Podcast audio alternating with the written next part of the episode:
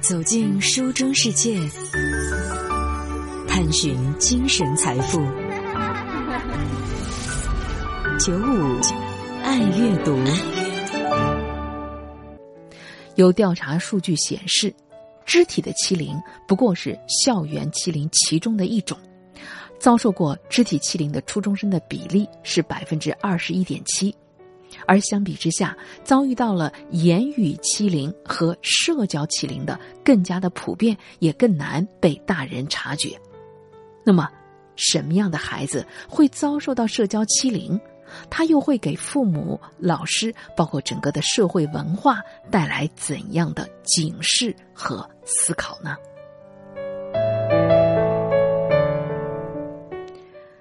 对于一九九六年出生的李玲来说。他的小学分为两个阶段，五年级之前和五年级之后。五年级之前一切都充满阳光，性格活泼的他是班长，又是班上的文艺骨干，经常啊穿着漂亮的公主裙参加文艺汇演。他享受舞台，享受被瞩目的感觉。同时，李林还是一个优等生，而且不是那种死读书的人。他的身边从来都不缺朋友，男孩女孩都跟他玩的很好。对李玲来说，受欢迎那是理所应当的。直到他二零零六年升到了小学五年级，一切却骤然发生了转变。那年的秋游，有一个男同学当众向他表白，李玲并不喜欢他，但也不知道该怎么拒绝，耳边充斥着同学们起哄叫好的声音。而李玲的脑海里都是言情小说里对浪漫爱情的描写，于是就这样，李玲稀里糊涂的变成了这个男生的女朋友。从那以后呢，李玲再跟别的男生说话，就会被变成不守妇道的证据。就算离得远，听不清其他女生的议论，李玲也知道他们在说她，因为那些女生会朝她翻白眼、撇嘴。甚至有人在学校的贴吧上开了一个帖子，专门骂他丑；还有人向老师打小报告，诬陷他考试作弊。李玲给那个所谓的男朋友写了一封信，以“我们都应该以学业为重”为由，委婉的提出分手。他认为，只要把犯过的错纠正过来，一切就会回到从前。没想到的是，事与愿违。五年级竞选班委，李玲竞选班长失败，再竞选别的几个职位也全部失败。李玲直观的感受到了自己在班级里的人气的变化。那年生日，爸妈给了李玲一些钱，让她邀请小伙伴们一起出来过生日。从前，李玲会被很多的朋友环绕，如今她却连一个能够和她一起过生日的朋友也没有。生日的那天，李玲硬着头皮邀请了一个看起来还比较友善的女生，告诉她今天是自己的生日，想请她一起去吃肯德基。那个女生后来是去了，但李玲心里觉得很受伤。她觉得那个女生只是为了吃一顿肯德基，而并不是真心的想跟她一起过生日。此后，直到大学，李玲都不愿意过生日。因为他不相信有人会真心的祝福他生日快乐。二零二二年，二十六岁的他看到了《女孩们的地下战争》的这本书，他才意识到，自己那么多年经历的其实就是校园霸凌。《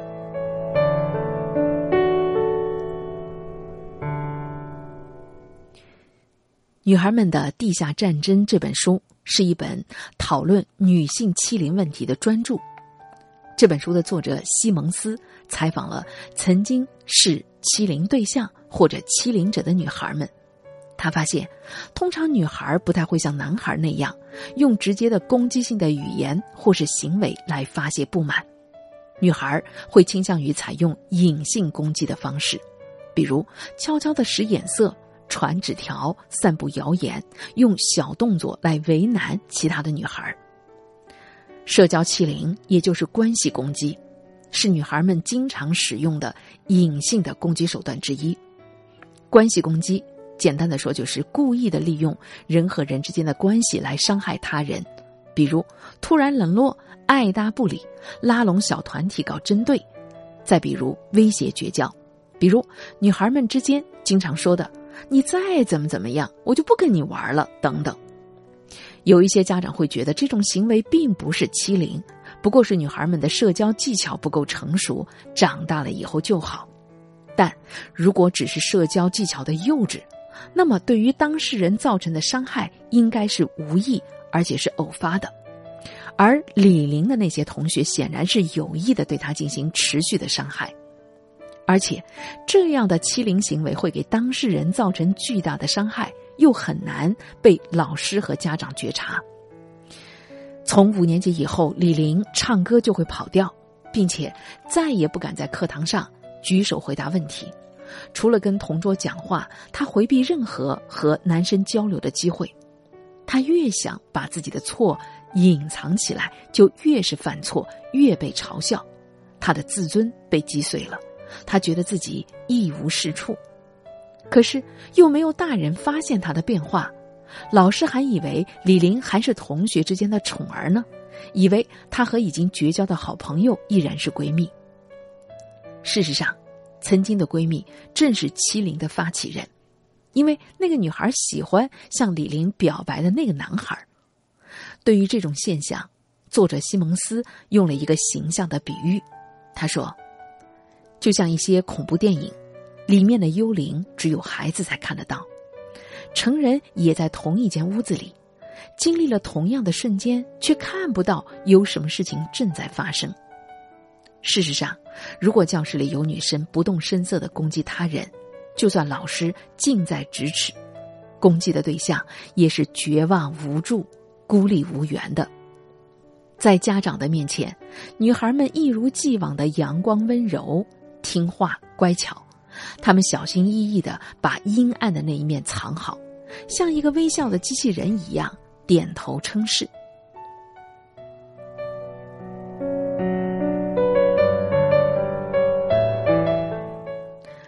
二零一三年，刚升到初三的吴韵转到了一所新的学校，同学微微是第一个向他示好的人。一下课，微微就主动来跟他搭话，陪他一起去卫生间。中午和他一起吃饭，和微微在一起都没有冷场的时候，因为微微会不停的说话。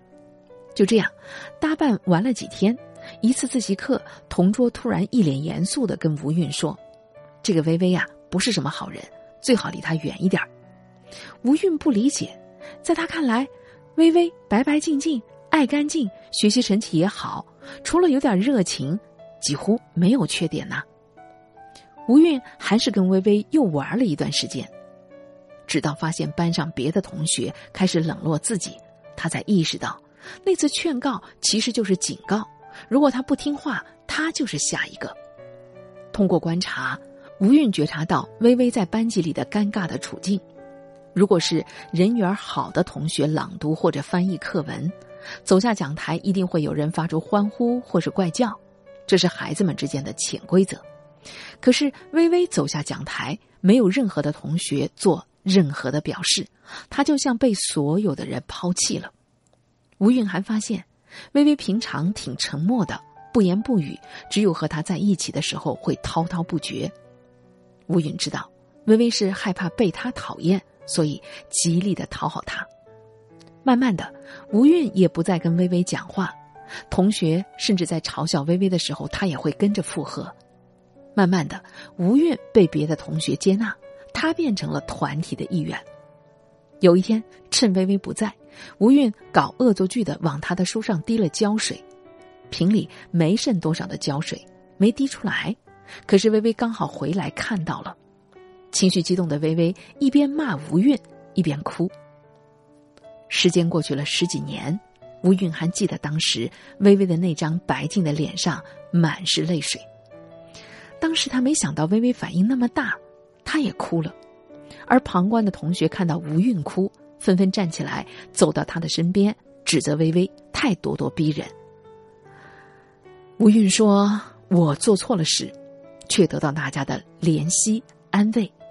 微微什么都没做，得到的却只有孤独。一想到他一个人面对着我和我身后的同学，是多么的绝望啊！”现在想起来，我真的非常的后悔。初中毕业多年以后，吴韵偶然遇到初中的好友，提到了这段往事。吴韵问：“当时为什么大家都讨厌薇薇啊？”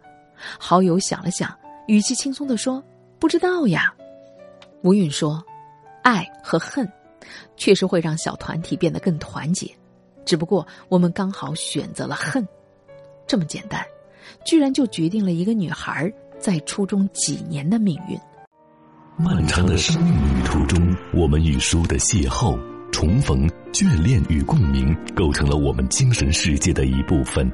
夜深人静，倾听喜欢的声音，远离尘世的喧嚣，获得心境澄澈的享受。FM 九五，浙江经济广播，九五爱阅读，与您共享阅读带来的心灵财富。女孩们之所以会把关系作为武器，绝不是因为天性使然，而是因为她们缺乏处理不满、受伤、背叛和嫉妒这些日常情绪的手段。每个人都有负面情绪，每个人都需要渠道来发泄负面的情绪。男孩可以表现的直接，比如行为粗暴、举止霸道，甚至打架。而“男子汉气概”的这个词也足以为很多的男孩开脱，但女孩不行，因为在大众的认知里，好女孩应该是温柔、友善、顾及周围人的情绪的。社会的规范也要求女孩得乖巧、听话、合群。女孩们没有学习过该怎么正确的表达愤怒，没有人教过她们。他们只学会了如何不去表达，如何压抑自己的情绪，如何摆出甜美的微笑来满足家长的期待。女孩不被允许与别人大声的争论，更不被允许靠武力来解决争议，所以他们能够利用的就只有关系。在把关系当成武器的同时，女孩们也清楚的意识到，直接对另一个女孩提出异议。明目张胆的违背社会对女孩行为的要求，可能会导致很多的人和自己作对。一个人太显眼，一群人就不会。置身在团体当中参与冲突，好像自己就不必对攻击的行为负直接责任了。而且，他们作为小团体的一员，还确信，至少在一段时间里，自己不会被抛弃。这就更突出了关系在他们生活当中的地位。对女孩子们来说，没有什么比一个人孤零零的站在操场的边上，一个人去食堂，一个人在走廊上游荡更可怕的了。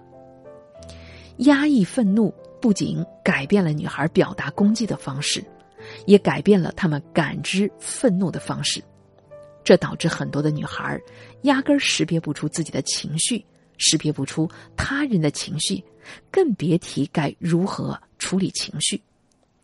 在一个又一个小团体的裹挟之下，他们伤害着身边的朋友，也或许被别人伤害，而且还压根儿不明白到底发生了什么。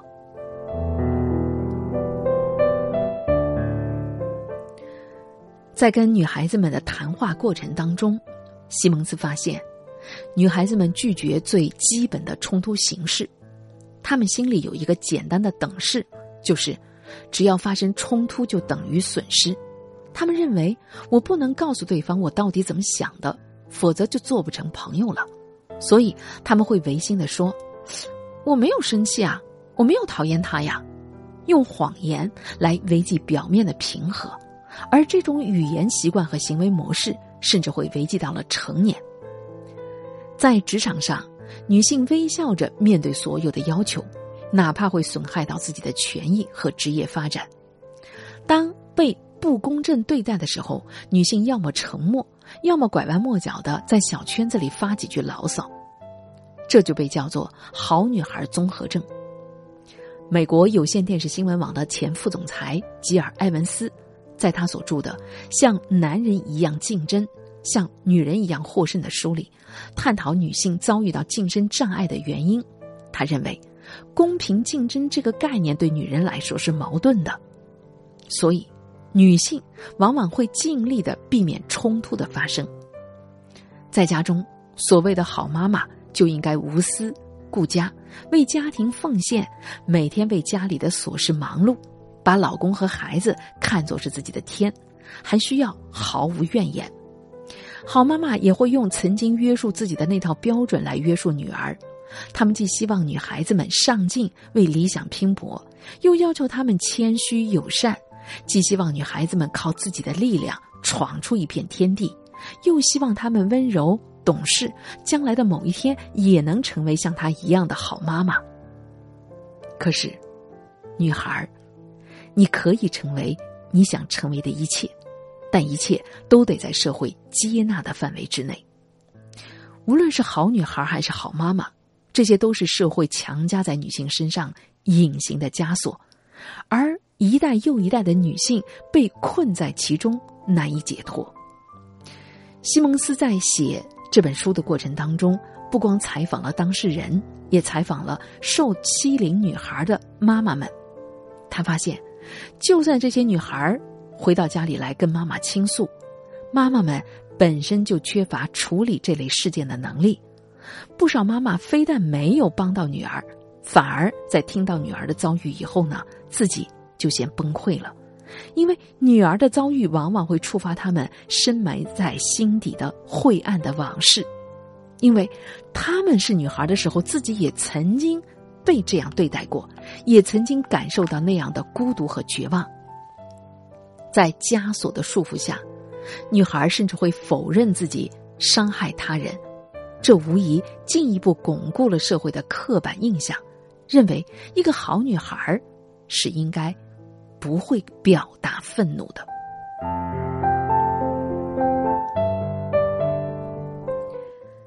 正是因为被所有的同学讨厌，李玲只能把学习当做自己最后的一根救命稻草。如果他再被老师讨厌，那他就彻底的完蛋了。于是，李玲一路重点中学、实验班、名校、海外留学，算得上是旁人眼中的天之骄子。可是过去，从来没有真正的过去。在读到研究生第二年的时候，李玲从学校的公寓里搬了出来，和好朋友艾琳一起住。她没想到，这居然是噩梦的开始。李玲说起在清华大学和北京大学就读的高中同学，艾琳就会说李玲学历至上，说李玲看不起像她这种双非出身的学生。李玲喜欢的是韩国男团，喜欢迪士尼，喜欢女性化的打扮，艾琳就会指责他媚男，说他是白瘦幼的审美观。李玲是南方人，说话总有一些口音。艾琳就会在李玲的生日会上对别人说：“嗨，你们不觉得李玲说话总是有口音吗？”李玲和男性的朋友一起出去玩，艾琳又会嘲笑他自作多情。哈，你想多了吧？人家会喜欢你。总之，艾琳的所作所为让李玲感觉到了非常的不舒服。可是，他认为好像问题不在对方的身上，他觉得是自己太敏感了。自己做的不好，自己需要改正。只要他改好了，艾琳就不会让他难过了。你看，李玲就这样退回到了小时候，极力的总想满足周围人对他的要求，但同时却发现自己怎么做都是错。艾琳对李玲的影响越来越大，她的状态也越来越差。甚至睡觉的时候，脑海当中也充斥着艾琳说过的话，赶都赶不走。李玲开始失眠，经常痛哭，甚至萌发想自杀的念头。好在和小时候不一样，成年之后的李玲有了自我判断的能力。为了自我拯救，她阅读了像《情感勒索》《煤气灯效应》《女孩们的地下战争》这些心理学的书籍。通过阅读，他终于明白，艾琳的这种行为就是一种霸凌。艾琳这么对他，压根儿不是自己的错。在经历了这么多年被霸凌的经历之后，李玲终于不再揣测对方的心理，琢磨他为什么这样对我，他是不是不喜欢我？如果没能从对方那儿得到足够的尊重，李玲就会果断的选择离开。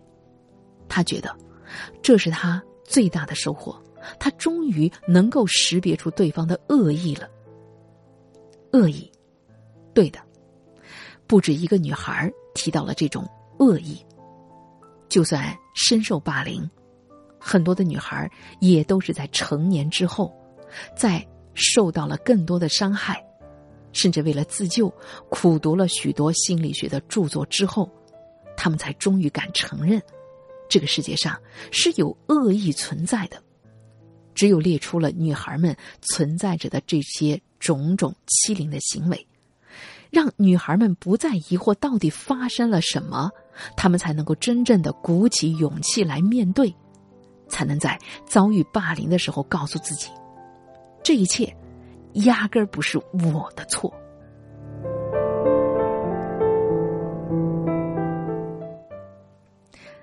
分享了这篇。关于女孩们在校园里遭受到社交霸凌的这样的一篇文章，希望很多有孩子在读书的家长啊，要多多的去关注自己，特别是女儿们在校园里有没有遭受过有类似这样的经历，及时的去觉察他们的情绪，及时的去鼓励，去寻求家校之间的一些沟通。早早的把一些心理的问题处理在萌芽当中，而不至于成为压垮孩子的那根稻草。